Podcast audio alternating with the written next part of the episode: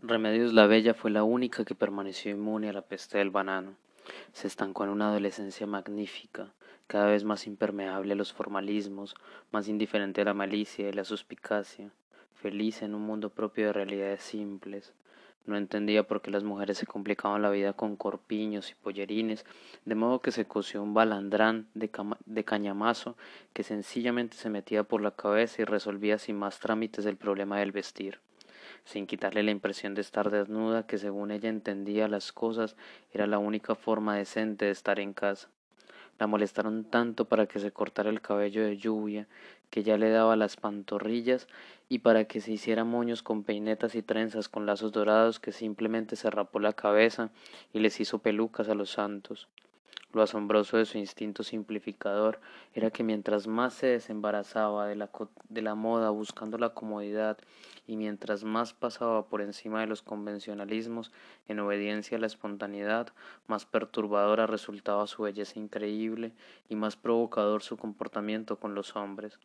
Cuando los hijos del coronel Aureliano Buendía estuvieron por primera vez en Macondo, Úrsula recordó que llevaban en las venas la misma sangre de la bisnieta y se estremeció en un espanto olvidado. Abre bien los ojos, la previno. Con cualquiera de ellos los hijos te saldrán con cola de puerco. Ella hizo tan poco caso a la advertencia que se vistió de hombre y se revolcó en la arena para subirse en una cucaña, y estuvo a punto de ocasionar una tragedia entre los diecisiete primos trastornados por el insoportable espectáculo. Era por eso que ninguno de ellos dormía en la casa cuando visitaban el pueblo, y los cuatro que se habían quedado a vivir por disposición de Úrsula vivían en cuartos de, alquiler. Sin embargo, Remedios la Bella se habría muerto de risa si hubiera conocido aquella precaución. Hasta el último instante en que estuvo en la tierra, ignoró que su irreparable destino de hembra perturbadora era un desastre cotidiano.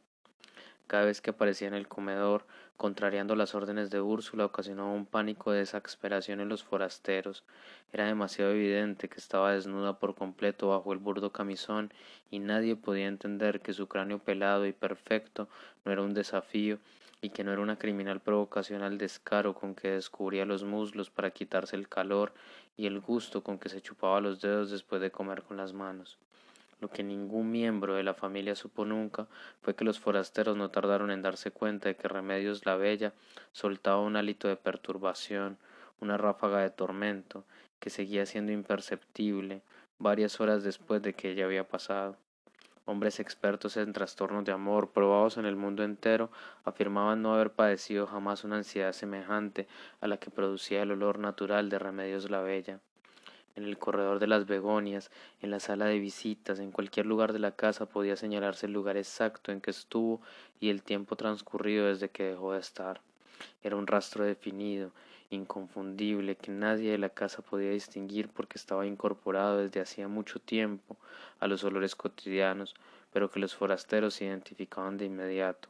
Por eso eran ellos los únicos que entendían que el joven comandante de la guardia se hubiera muerto de amor, y que un caballero venido de otras tierras se hubiera echado a la desesperación. Inconsciente del ámbito inquebrantable en que se movía, del insoportable estado de íntima calamidad que provocaba su paso, Remedios la Bella trataba a los hombres sin la menor malicia y acababa de trastornarlos con sus inocentes complacencias. Cuando Úrsula logró imponer la orden de que comiera con Amaranta en la cocina para que no la vieran los forasteros, ella se sintió más cómoda porque al fin y al cabo quedaba a salvo de toda disciplina.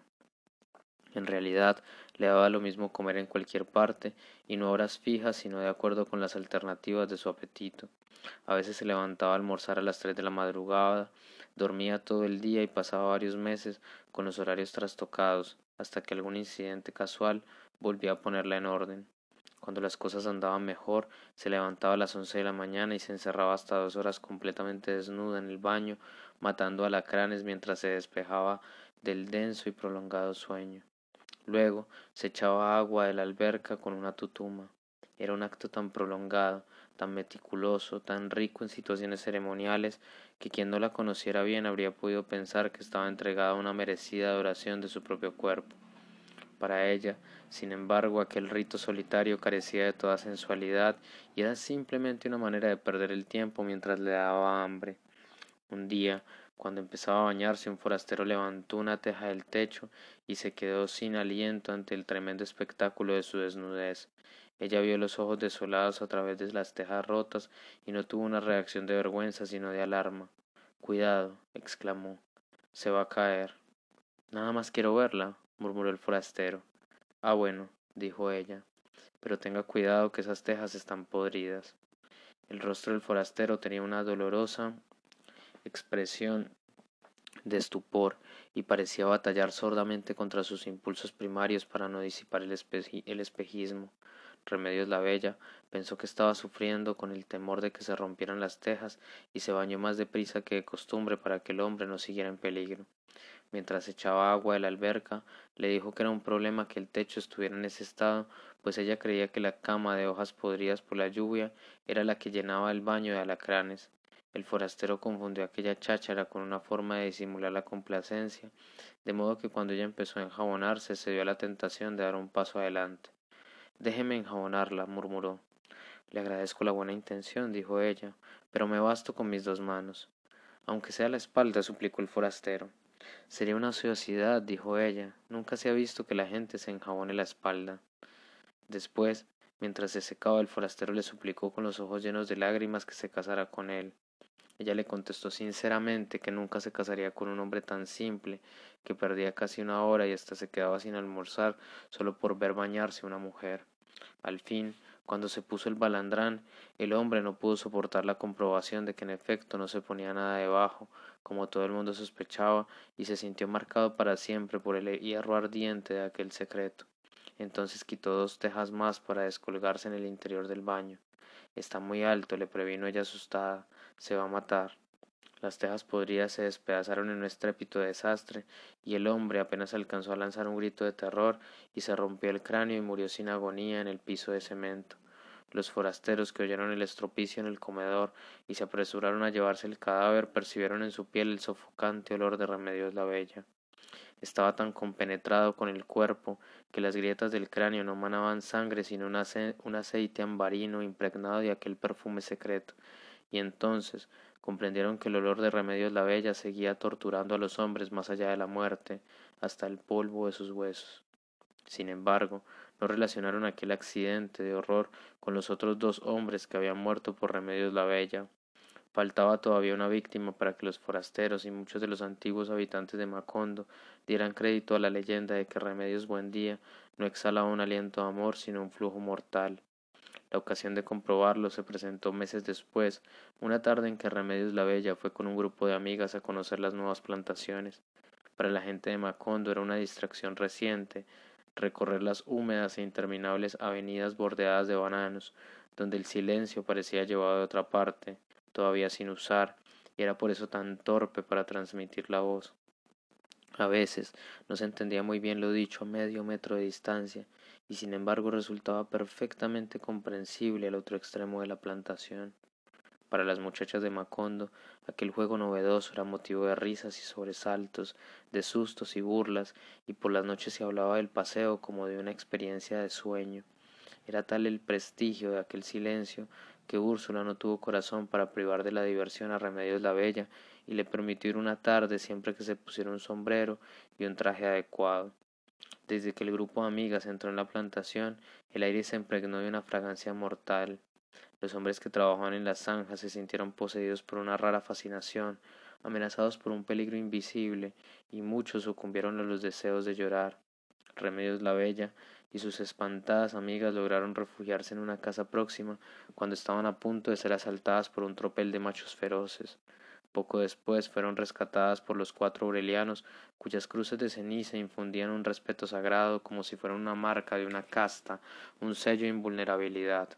Remedios la Bella no le contó a nadie que uno de los hombres, aprovechando el tumulto, le alcanzó a agredir el vientre con una mano que más bien parecía una garra de águila, aferrándose al borde de un precipicio. Ella se enfrentó al agresor en una especie de deslumbramiento instantáneo y vio los ojos desconsolados que quedaron impresos en su corazón como una brasa de lástima. Esa noche el hombre se jactó de su audacia y presumió de su suerte en la calle de los turcos, minutos antes de que la patada de un caballo le destrozara el pecho y una muchedumbre de forasteros lo viera agonizar en mitad de la calle, ahogándose en vómitos de sangre. La suposición de que Remedios la Bella poseía poderes de muerte estaba entonces sustentada por cuatro hechos irrebatibles, aunque algunos hombres ligeros de palabra se complacían en decir que bien valía sacrificar la vida por una noche de amor con tan conturbadora mujer, la verdad fue que ninguno hizo esfuerzos por conseguirlo. Tal vez, no sólo para rendirla, sino también para conjurar sus peligros, habría bastado con un sentimiento tan primitivo y simple como el amor, pero eso fue lo único que no se le ocurrió a nadie. Úrsula no volvió a ocuparse de ella. En otra época, cuando todavía no renunciaba al propósito de salvarla para el mundo, procuró que se interesara por los asuntos elementales de la casa. Los hombres piden más de lo que tú crees, le decía enigmáticamente. Hay mucho que cocinar, mucho que barrer, mucho que sufrir por pequeñeces, además de lo que crees. En el fondo se engañaba a sí misma tratando de adiestrarla para la felicidad doméstica porque estaba convencida de que una vez satisfecha la pasión no había un hombre sobre la tierra capaz de soportar, así fuera por un día, una negligencia que estaba más allá de toda comprensión. El nacimiento del último José Arcadio y su inquebrantable voluntad de educarlo para papa terminaron por hacerle desistir de sus preocupaciones por la bisnieta. La abandonó a su suerte, confiando que tarde o temprano ocurriera un milagro y que en este mundo donde había de todo hubiera también un hombre con suficiente cachaza para cargar con ella. Ya desde mucho antes Amaranta había renunciado a toda tentativa de convertirla en una mujer útil, desde las tardes olvidadas del costurero, cuando la sobrina apenas se interesaba por darle vuelta a la manivela de la máquina de coser, llegó a la conclusión simple de que era boba. Vamos a tener que rifarte, le decía, perpleja ante su impermeabilidad la palabra de los hombres. Más tarde, cuando Úrsula se empeñó en que Remedios la Bella asistiera a misa con la cara cubierta con una mantilla, Amaranta pensó que aquel recurso misterioso resultaría tan provocador que muy pronto habría un hombre lo bastante intrigado como para buscar con paciencia el punto débil de su corazón. Pero cuando vio la forma insensata en que despreció un pretendiente que por muchos motivos era más apetecible que un príncipe, renunció a toda esperanza. Fernanda no hizo ni siquiera la tentativa de comprenderla. Cuando vio a Remedios la Bella vestida de reina en el carnaval sangriento, pensó que era una criatura extraordinaria, pero cuando la vio comiendo con las manos, incapaz de dar una respuesta que no fuera un prodigio de simplicidad, lo único que lamentó fue que los bobos de familia tuvieran una vida tan larga. A pesar de que el coronel Aureliano Buendía seguía creyendo y repitiendo que Remedios la Bella era en realidad el ser más lúcido que había conocido jamás y que lo demostraba a cada momento con su asombrosa habilidad para burlarse de todos, la abandonaron a la buena de Dios. Remedios la Bella se quedó vagando por el desierto de la soledad, sin cruces a cuestas, madurándose en sus sueños sin pesadillas, en sus baños interminables, en sus comidas sin horarios, en sus hondos y prolongados silencios sin recuerdos, hasta una tarde de marzo, en que Fernanda quiso doblar en el jardín sus sábanas de bramante y pidió ayuda a las mujeres de la casa.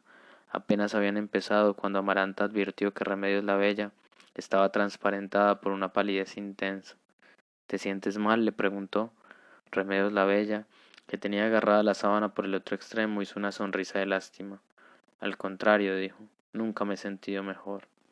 Acabó de decirlo cuando Fernanda sintió que un delicado viento de luz le arrancó las sábanas de las manos y las desplegó en toda su amplitud. Amaranta sintió un temblor misterioso en los encajes de sus pollerines y trató de agarrarse de la sábana para no caer en el instante en que Remedios la Bella empezaba a elevarse. Úrsula, ya casi ciega, fue la única que tuvo serenidad para identificar la naturaleza de aquel viento irreparable y dejó las sábanas a merced de la luz viendo a Remedios la Bella que le decía adiós con la mano, entre el deslumbrante aleteo de las sábanas que subían con ella, que abandonaban con ella el aire de los escarabajos y las dalias, y pasaban con ella a través del aire donde terminaban las cuatro de la tarde, y se perdieron con ella para siempre, en los altos aires donde no podían alcanzarla ni los más altos pájaros de la memoria. Los forasteros, por supuesto, pensaron que Remedios la Bella había sucumbido por fin a su irrevocable destino de abeja reina y que su familia trataba de salvar la honra con la patraña de la levitación. Fernanda, mordida por la envidia, terminó por aceptar el prodigio y durante mucho tiempo siguió rogando a Dios que le devolviera las sábanas. La mayoría creyó en el milagro y hasta se encendieron velas y se rezaron novenarios. Tal vez no se hubiera vuelto a hablar de otra cosa en mucho tiempo si el bárbaro exterminio de los aurelianos no hubiera sustituido el asombro por el espanto. Aunque nunca lo identificaron como un presagio, el coronel Aureliano Buendía había previsto en cierto modo el trágico final de sus hijos. Cuando Aureliano Serrador y Aureliano Arcaya, los dos que llegaron en el tumulto, manifestaron la voluntad de quedarse en Macondo, su padre trató de disuadirlos. No entendía qué iban a hacer a un pueblo que de la noche a la mañana se había convertido en un lugar de peligro. Pero Aureliano Centeno y Aureliano Triste, apoyados por Aureliano II, les dieron trabajo en sus empresas. El coronel Aureliano Buendía tenía motivos todavía muy confusos para no patrocinar aquella determinación. Desde que va el señor Brown en el primer automóvil que llegó a Macondo, un convertible anaranjado con una corneta que espantaba a los perros con sus ladridos, el viejo guerrero se indignó con los serviles aspavientos de la gente y se dio cuenta de que algo había cambiado en la índole de los hombres desde los tiempos en que abandonaban a las mujeres e hijos y se echaban una escopeta al hombro para irse a la guerra. Las autoridades locales después del armisticio de Neerlandia eran alcaldes sin, iniciativa, jueces decorativos escogidos entre los pacíficos y cansados conservadores de Macondo. Este es un régimen de pobres diablos, comentaba el coronel Aureliano Buendía cuando veía pasar a los policías descalzos, armados de bolillos de palo.